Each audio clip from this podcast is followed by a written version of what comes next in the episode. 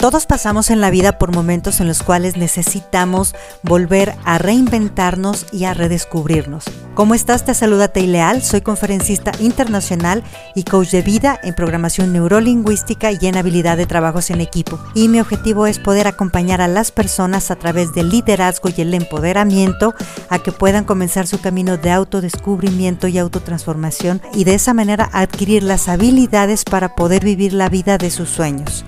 Te invito a que te sumerjas en este grandioso camino en el cual vas a descubrir la mejor versión de ti mismo.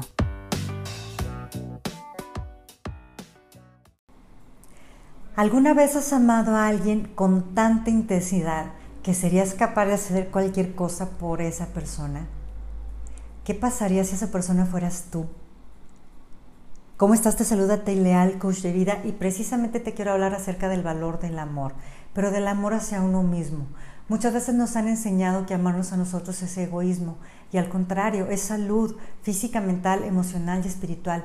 Somos capaces de hacer grandes cosas por los demás, incluso hasta sacrificar nuestra vida por nuestra familia, por nuestra pareja, por nuestros hijos, por nuestro trabajo, por nuestra patria, por lo que tú quieras. Pero ¿realmente lo harías por ti? ¿Cuántas veces te has escuchado? Has escuchado a lo mejor esas necesidades de descanso, esas necesidades de alimentación, esas necesidades de tener una sociabilización, de tener una intimidad contigo mismo. ¿Cuántas veces has sido bueno y compasivo contigo? Muchas veces buscamos esa compasión, esa misericordia, esa empatía en los demás cuando precisamente carecemos mucho más de esa con nosotros mismos y entonces pretendemos llenar un vacío y un hueco afuera con lo que nos tendremos que dar nosotros hacia adentro.